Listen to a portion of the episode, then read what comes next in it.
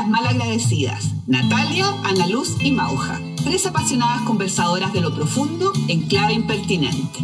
Nos reúnen nuestras ganas de aportar con la construcción de un mundo menos polarizado y más justo. Pondremos nuestros talentos y miradas en el aprendizaje de nuevas conversaciones que ayuden a este propósito. Exploraremos conversaciones para crear acuerdos que legitimen la mirada de los conversadores, que valoren la diferencia y nos conecten con el sentido más profundo de lo que hacemos. Conversaciones que sean capaces de tender puentes, propiciar el encuentro y construir un futuro compartido. Somos las malagradecidas.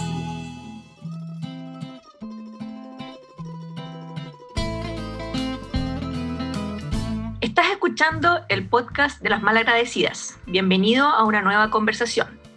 En el episodio de hoy estaremos reflexionando sobre cómo diseñar nuestro crecimiento, ya sea en lo personal o lo profesional. ¿Qué es necesario para vivir una vida consciente en que sentimos que estamos creciendo y desarrollándonos, expandiendo nuestras posibilidades?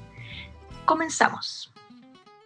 Chicas, hola, ¿cómo están? Como que me ha estado dando vuelta esto de cómo construir futuro, cómo, cómo pensar y diseñar el futuro. Entonces, eh, estaría bonito que pudiéramos conversar sobre eso. Entonces, en esta primera ronda es una invitación a mirar nuestro modo de caminar y avanzar en la vida. Y la pregunta eh, que queremos responder entre todas y también que nuestra audiencia se empieza a preguntar es, ¿qué entendemos por esto de crecer? ¿Qué entendemos por el desarrollo? Y también dar algunos ejemplos de qué hitos hemos tenido que nos han mostrado que estamos creciendo. Eh, Ana Luz, ¿te gustaría partir?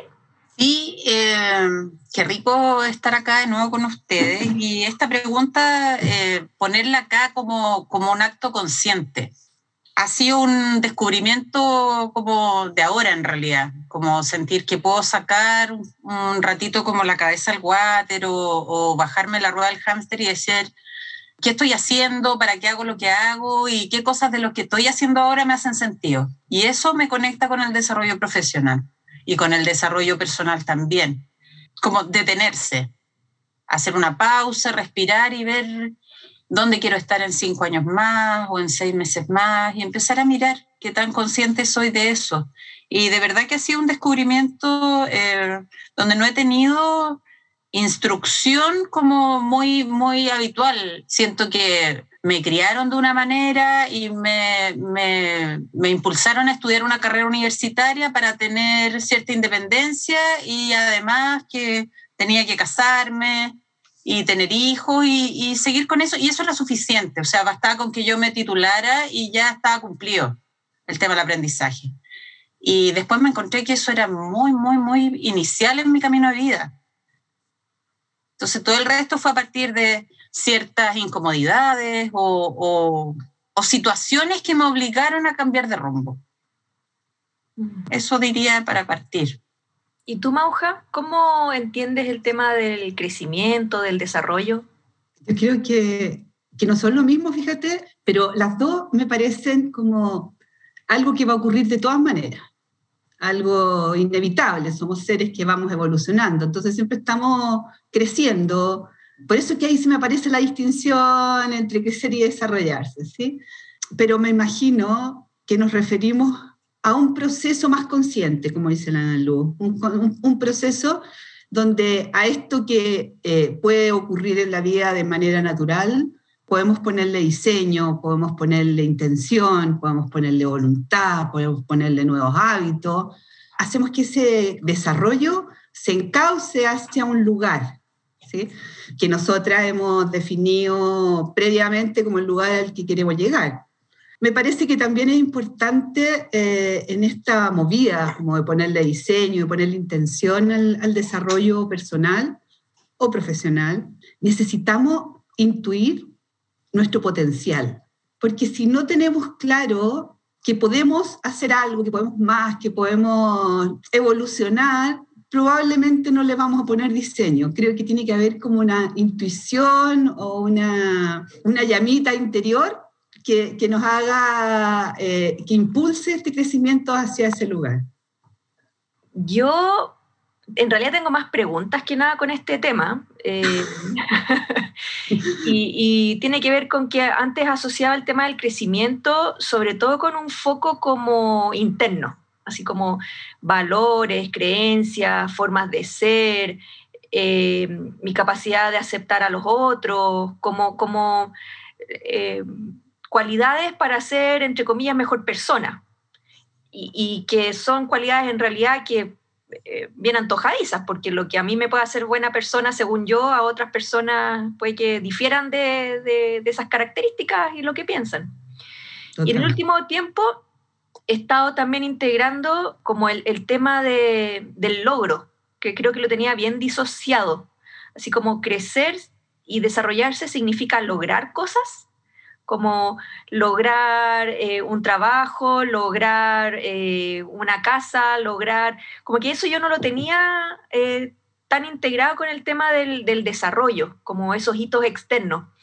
Y, y, en algún momento quizás lo pueda haber enjuiciado como algo negativo, pero mm, también creo que ah, de repente hay coherencia, o sea, dado cómo te desarrollas internamente, y aquí la Analuz me puede decir que es el, eh, la metáfora capitalista de, del logro falso, no sé, pero puede que sí, pues claro, o sea, uno asume que porque te ha ido desarrollando internamente también puedes lograr y tener más capacidad de logro de, de cosas. Pero en realidad estoy como con harta duda ahí, o sea, ¿qué, es realmente crecer? Eh, y de repente si estamos en la carrera de crecer por crecer, así como, ¿quién nos dijo que teníamos que desarrollarnos y crecer?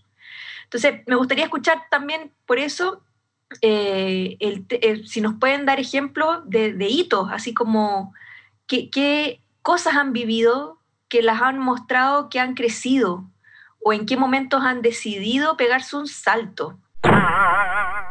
No, no sé ni siquiera hacer bien la pregunta, pero agárrenla como puedan. Mira, yo estaba pensando en algo bien reciente, bien reciente. Eh, yo fui abuela hace un año. Y era algo que iba a ocurrir de todas maneras, por lo menos yo no tenía ninguna participación en esto de hacerme abuela, ¿no es cierto? En por eso digo yo, es algo que me convertí en abuela, eh, pero antes eh, de que naciera la Lourdes, yo dije, quiero ser una abuela cercana, quiero ser una abuela partner, quiero ser, o sea, me imaginé la abuelitud que quería caminar, ¿sí? Como la, la eh, y, y, me definí un horario en mi agenda, lo bloqueé para verla todas las semanas, al menos una, unas tres o cuatro horas.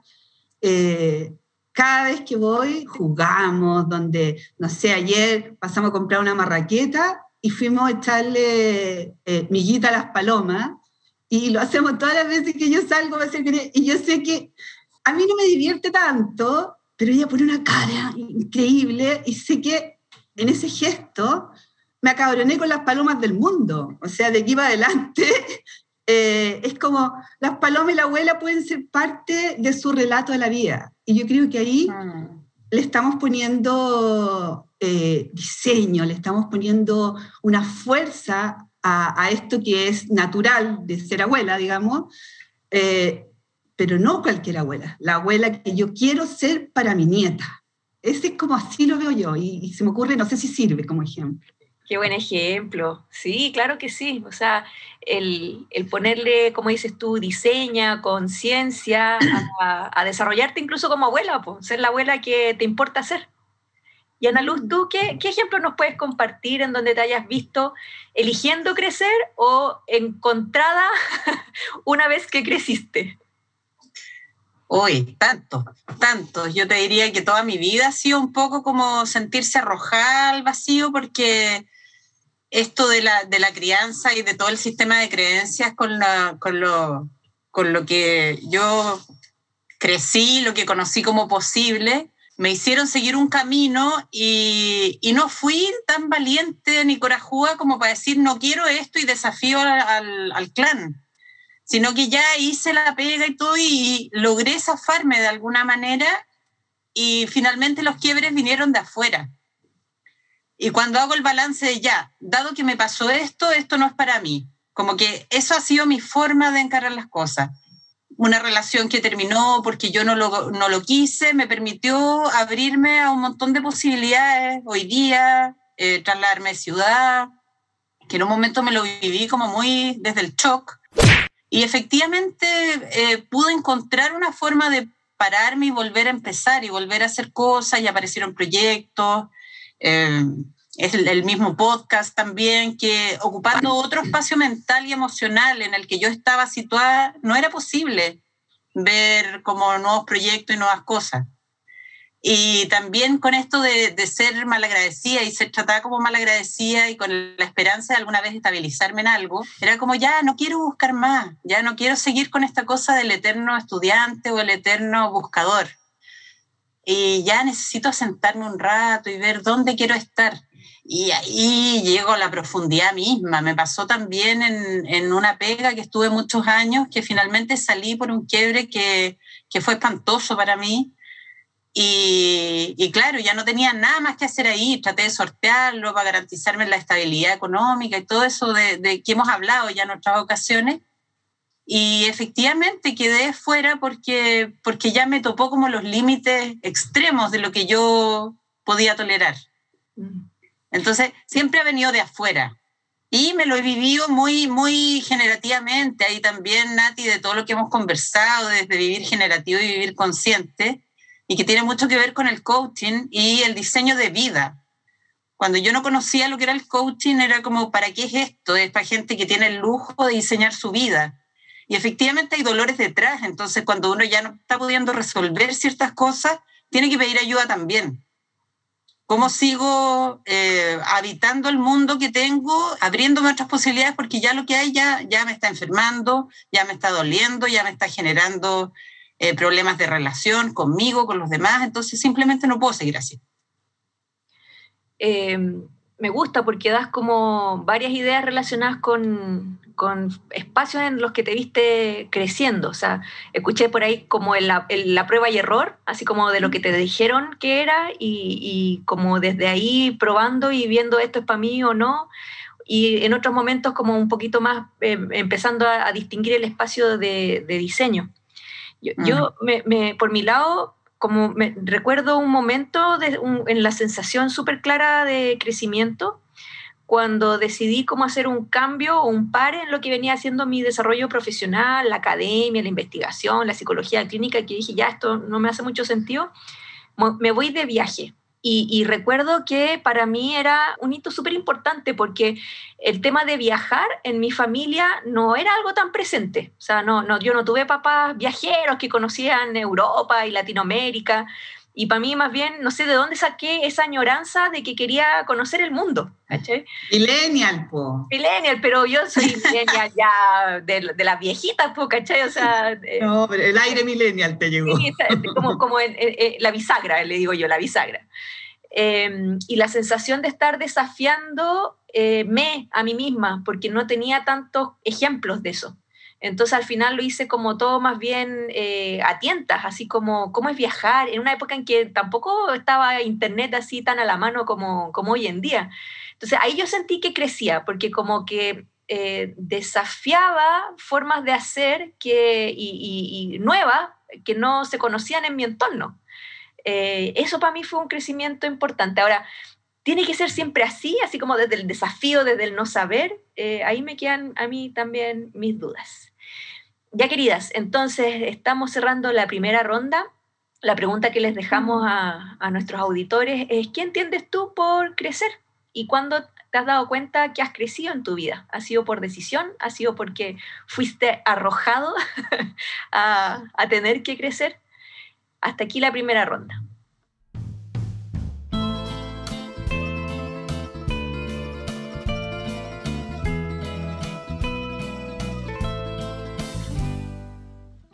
Bueno, y siguiendo con esta conversación, le queremos dar una vuelta a los posibles obstáculos para vivir una vida con crecimiento y desarrollo.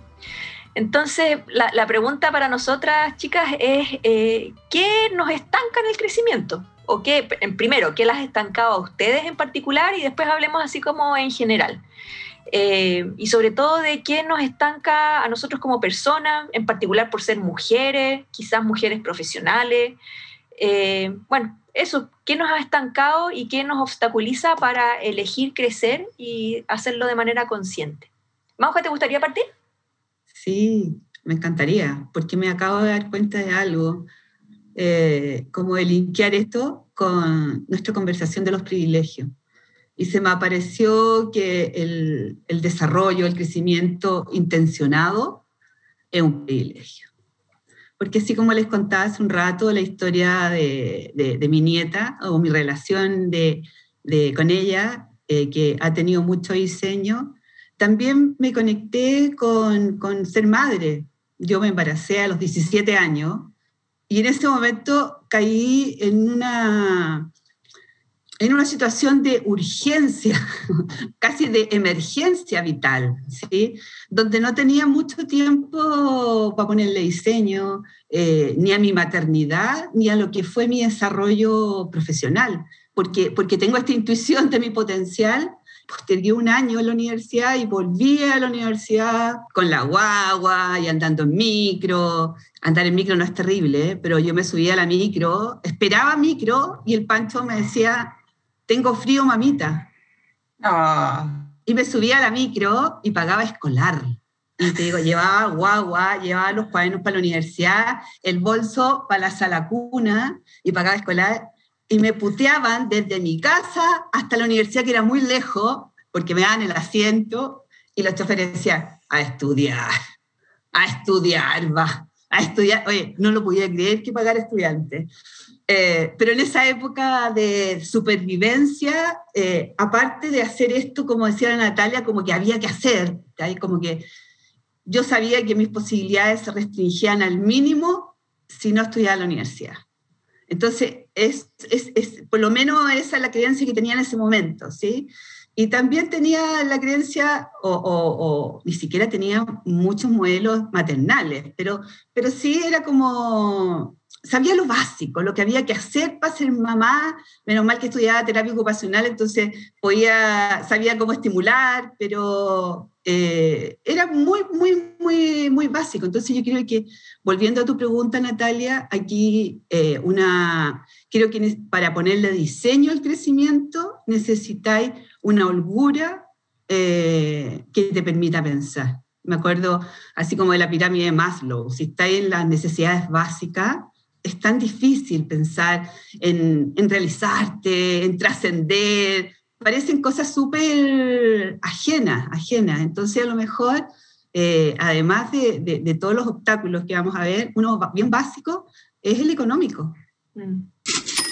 Yo, te escucho, Mauja, y es como ese crecimiento asociado a la resiliencia, como eh, lograr salir adelante a pesar de las dificultades. Ana Luz, ¿Tú cómo, cómo lo ves? ¿Qué obstáculos identificas para el crecimiento? Pucha, harto. Eh, me conecto inmediatamente con los obstáculos estructurales. ¿eh? Así como yo, mujer blanca, privilegiada, con una carrera universitaria, y no soy súper rica y me ha sido muy difícil y he estado mucho rato teniendo el potencial y teniendo la posibilidad de crecer y la aproximación a que otra vida es posible el parar la olla y el estar así como en la inercia de, tener que hacer, hacer, hacer, hacer, hacer, me perdió mucho rato del vivir consciente. Mm.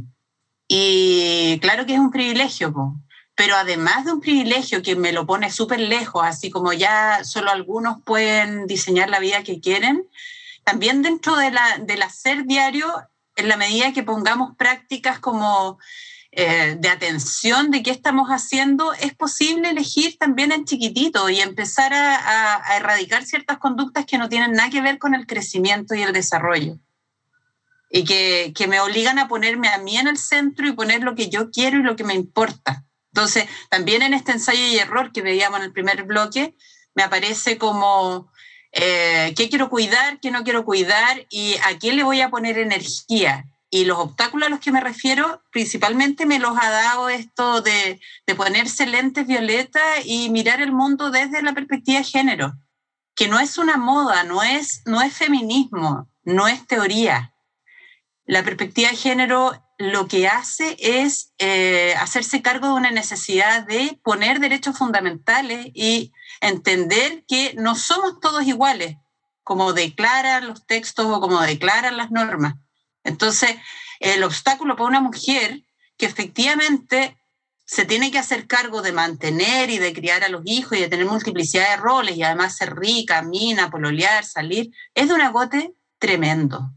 Y, siempre he pensado que habría sido mucho más fácil ser hombre. O sea, si a mí me hubiesen dicho, dado que existen estos sesgos culturales, tú lo único que tienes que hacer es generar plata, creo que me habría sido mucho más fácil ser mono atencional y estar solamente en eso y desentenderme de todo otro tipo de crecimiento y de impacto. O sea, encuentro que, que, que eso es, es, muy injusto de base. Cuando te das cuenta y empiezas a tratar de masculinizarte para cubrir y ser competente, te sigues maltratando aún más.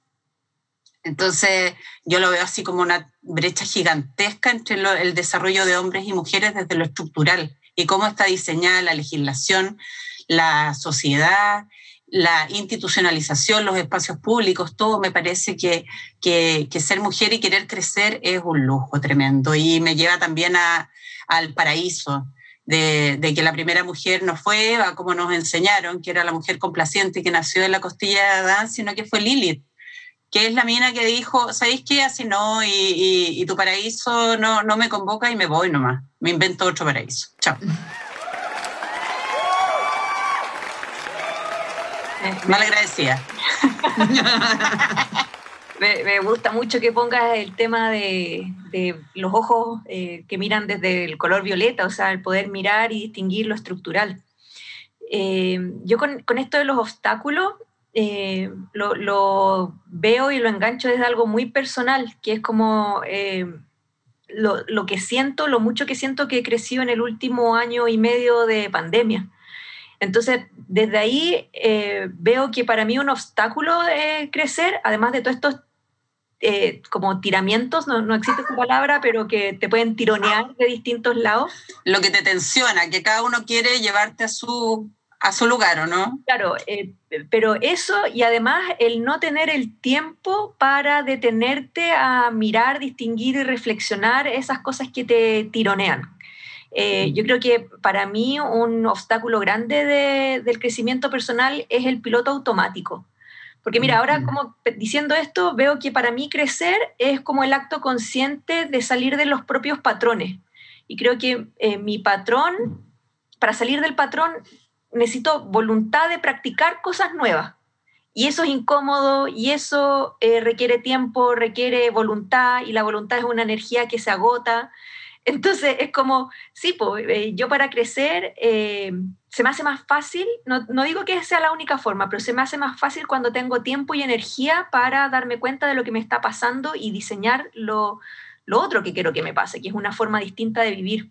Entonces, claro, yo eh, hemos hablado aquí de minorías, de personas con menos privilegio, que, que, tiene que ver también con un tironeo estructural que los pone siempre en tensión y yo creo que eh, no es que no puedan eh, crecer, al contrario, creo que a veces eso para muchas personas es el motivo de crecimiento, pero pucha que los admiró de crecer en ciertas condiciones. ¿eh?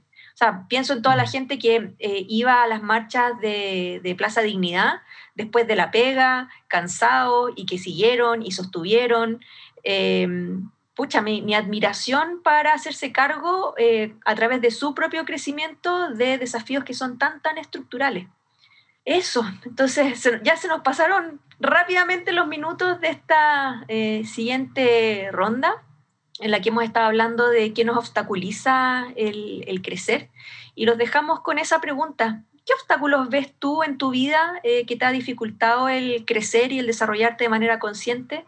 Y también para empatizar con otros, ¿qué obstáculos ves que tienen otros grupos para poder eh, tener una vida en que haya más diseño presente, más elección para poder crecer. Hasta aquí con la segunda ronda.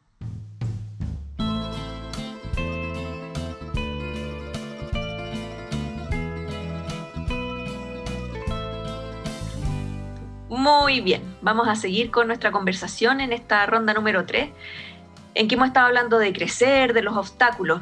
eh, y nosotras estamos en una tradición que tiene que ver con la conversación, cómo conversamos para construir mundos. Entonces, eh, con eso tiene que ver esta tercera ronda. Y la pregunta es, eh, ¿qué conversaciones vemos ustedes posibles y necesarias que podemos poner para nuestro crecimiento y para nuestro desarrollo? ¿Cómo lo hacemos para ampliar nuestra perspectiva desde ahí? ¿Quién quiere partir? Ay, yo, yo, y me conecto inmediatamente con el propósito y con jugar así como los niños. ¿Qué quieren ser cuando grandes? Entonces, hacerme esa pregunta hoy día, ¿qué quiero ser? ¿Qué estoy queriendo ser? Y, y claro, ¿qué, ¿qué sería de mí si tuviera todas las necesidades económicas resueltas, por ejemplo? Y de verdad, gratamente, les digo hoy día, es como, no sería muy distinta a lo que soy. Entonces, eh, siento que dentro de todo, que no ha sido un diseño muy consciente y que he tenido que, pucha, limpiarme las rodillas, la sangre de todas las caídas y los porrazos y seguir para adelante y volver a empezar una y otra vez, me gusta como abonarme con lo que estoy siendo hoy día. Entonces, ¿qué conversaciones abriría yo en mis espacios? Serían eso. ¿Te gusta cómo eres? ¿Dónde quieres estar? ¿Con qué sueñas? Mm. Gracias, Nalu. Mauja, mm. ¿tú qué conversaciones ves posible para el crecimiento, el desarrollo? Mira, me parece que yo partiría por una conversación con uno mismo, conmigo misma, digamos. Es como darme el tiempo eh, y entender que si no me detengo a reflexionar, a tomar conciencia de dónde estoy y para dónde quiero ir, eh, no me bajo la rueda del hámster sigo ahí eh, eternamente. Y fíjate que esta es una conversación súper importante a nivel personal, a nivel de pareja, a nivel de organizaciones. O sea, queremos seguir haciendo más de lo mismo, el lugar hacia donde estamos avanzando es un lugar que, no, que nos hace feliz, que nos satisface, porque si queremos llegar a un lugar distinto tenemos que hacer cosas distintas y a eso tenemos que meterle un poco de cabeza. Entonces, la conversación de, detenernos a la de la pausa, de detenernos a pensar, a reflexionar, valorando ese espacio como un espacio de trabajo personal, ¿sí? apuntado al desarrollo o, en las organizaciones también hacia, hacia, hacia el desarrollo. Fíjate que a veces la gente en las organizaciones, a conversar, siente que, que no están trabajando. Claro. Cuando, cuando se toman el tiempo para reflexionar, sienten que están en una cosa que no es lo que les toca, hay gente que, no sé, yo he tenido gerentes que me dicen que se pasan todo el día en reuniones y contestando mail y que nunca pueden trabajar. Yo le digo, pero si ese es tu trabajo, a ti te pagan por conversar, no te pagan por otra cosa.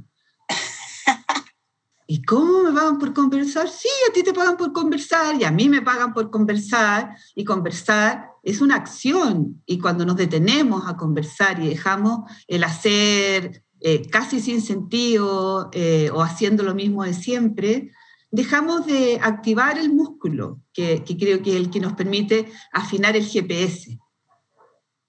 Qué bueno eso que traes, Mauja, porque la frase del terror en las parejas es como tenemos que hablar.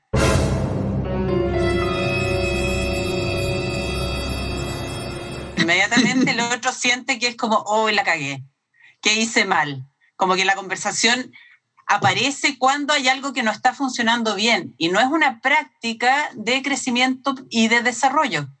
Entonces, como eh, que, que, todas las cosas como están, están bien. Y si nos ponemos a escarbar en, en, en qué, si te gusta, si no te gusta, vuelve, me vuelve a conectar con esta cosa de la inmadurez. Oye, pero si tú ya elegiste este trabajo, si ya elegiste esta pareja. Y yo he tratado de poner esas conversaciones para dónde vamos, qué queremos, antes de la pandemia, antes de la incertidumbre y antes de todo, y era como, ¿qué le pasa a esta mina? A, a, mí me conecta mucho lo que dice Mauja de esta necesidad de la conversación con uno mismo, por esto mismo, así como eh, es tan fácil caer en lo que te dijeron que debería ser eh, satisfactorio para ti, que esta conversación de, oye, ¿es esto lo que yo quiero? Eh, creo que es, la partida fundamental. Y a la vez, creo que uno puede reflexionar mucho por sí mismo, pero igual tenemos límites, así como límites de imaginación, límites de posibilidades. Es como en una sociedad súper machista, eh, imaginarme mis posibilidades como mujer tienen cierto límite a, la, imaginación. Entonces, por eso yo también encuentro súper relevante las conversaciones eh, con otros, con otros que además puedan ser nuestros referentes, así como gente que eh, desde afuera miramos y nos gusta su vida y, admiramos porque ha tomado decisiones que, con las que vibramos o porque está en un momento de su vida que de alguna manera admiramos, slash a veces envidiamos, que, creo que son emociones ahí bien cercanas dependiendo cómo lo quieras resignificar. Eh, yo creo que ahí abre posibilidades no quiere decir que uno se queda con la fantasía de que eh, el otro, sin saber en qué estar, uno como que lo puede eh, fantasear demasiado ingenuamente. Y puede que donde esté también tiene, sus costos. Pero ahí viene lo interesante de conversar. Así como, cuéntame cómo llegaste aquí, qué costos tuvo, eh, cómo es estar aquí, a ver si me gustaría o no me gustaría. Qué, qué, regalos tiene, qué limitaciones tiene, para empezar a soñar con nuevas posibilidades también. Mm, qué interesante en eso de la conversación con otros, Nati, los referentes, mm. el trabajo en las mentorías, por ejemplo, mm. de que uno que está más adelante en el camino te lleva de la mano y te va mostrando ciertas cosas y te obliga a hacer una pausa. A mí es de las cosas que me han conectado también hoy día con, con esto del legado, de transmitir a otros que vienen más atrás, que puede ser, y, y eso me llena, me llena el corazón, me llena el alma y, da cuenta un poco de que efectivamente eh, puedo ser un referente desde la humildad también, desde lo que me ha costado y lo que no me ha costado, para que otros entiendan que pueden transitar el camino acompañado. Y ahí también están las conversaciones de coaching, que es algo que hacemos nosotros. Y es como, eh, que, es un poco distinto a la mentoría en cuanto a la mentoría tú transmites tu experiencia, como en el coaching acompañamos a la persona justamente a profundizar en su propia experiencia, en su propia forma de mirar las cosas, que a veces nuestra forma de mirar las cosas, de interpretar, de vivir, nos genera ciertos límites. Entonces, verlo y distinguirlo solito es más difícil que alguien te muestre o te acompañe a preguntarte sobre cómo estás mirando y, poner entre comillas eh, o, un paréntesis en que esta forma de mirar también es aprendida. Y si me está eh, limitando mis logros, mi desarrollo, puedo también cuestionármela y aprender otras maneras. Entonces ahí como que agregamos más.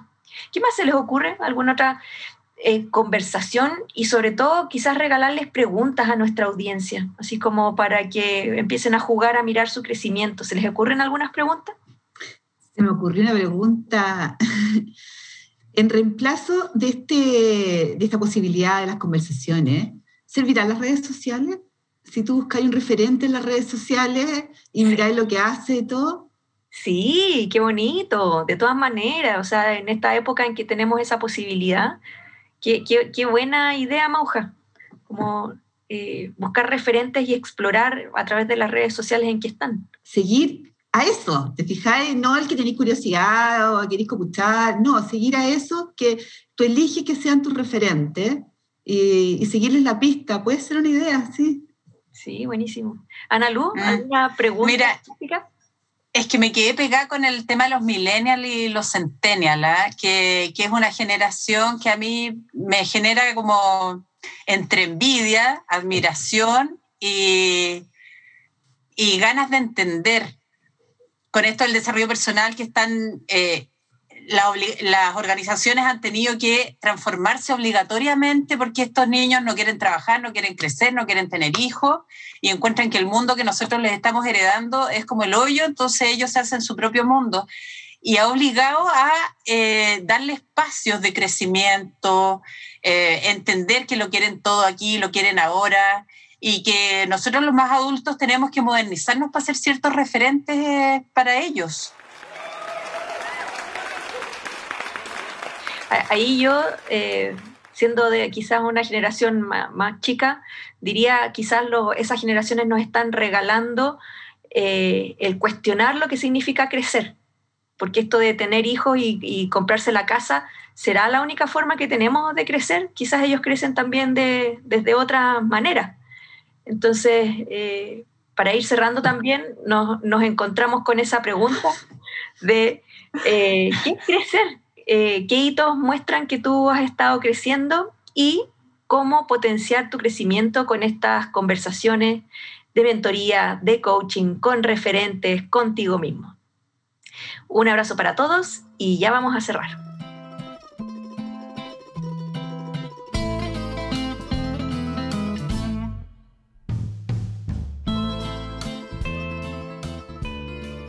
Entonces, mal agradecidas, ahora que ya estamos cerrando, eh, ¿qué reflexiones les importa rescatar de este episodio? Mauja, ¿te gustaría partir?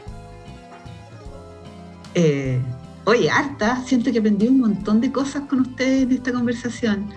Eh, y me gustaría, me, gustaría quedarme con las conversaciones que traía la luz de los sesgos de género. Creo que son, cada vez se me hacen más relevante tenerlo sobre la mesa. Yo que trabajo principalmente con mujeres, en temas de liderazgo.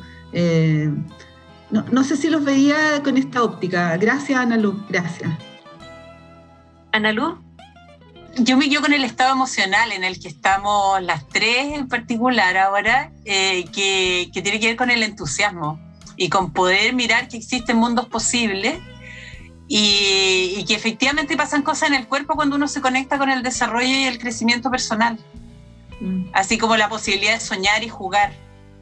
Como que me, me, me pone muy contenta entrar en un espacio donde salgo de la resignación. Genial. Eh, yo me quedo mm, con una reflexión que es en forma de pregunta, así como seguir dándole vuelta a qué es crecimiento cómo sabemos cuando crecimos, sobre todo cuando nos queremos cuestionar como estos parámetros sociales que te dicen para crecer o para desarrollarte ha tenido que pasar esto. Entonces cuando ya nos volvemos al mundo de, crear nuestros propios significados, como quedarse un rato en la pregunta, ¿qué va a ser crecimiento para mí? ¿Cómo voy a saber yo que me desarrollé bajo también mis propios parámetros? Qué bueno, los, los KPI del crecimiento. excelente, excelente. Eh, queridos auditores, los invitamos a preguntarse por sus KPIs del crecimiento y sobre los obstáculos también estructurales que tenemos para crecer. En este cierre te invitamos a reflexionar sobre tus propios momentos de crecimiento, qué los impulsó, qué obstáculos tuviste eh, y qué puedes necesitar hoy para eh, empezar o continuar tu proceso de crecimiento. Un abrazo para todos quienes nos escuchan y los invitamos a que nos sigan en las plataformas y además en las redes sociales. Comparte, comenta, recomiéndanos. Un abrazo para todos.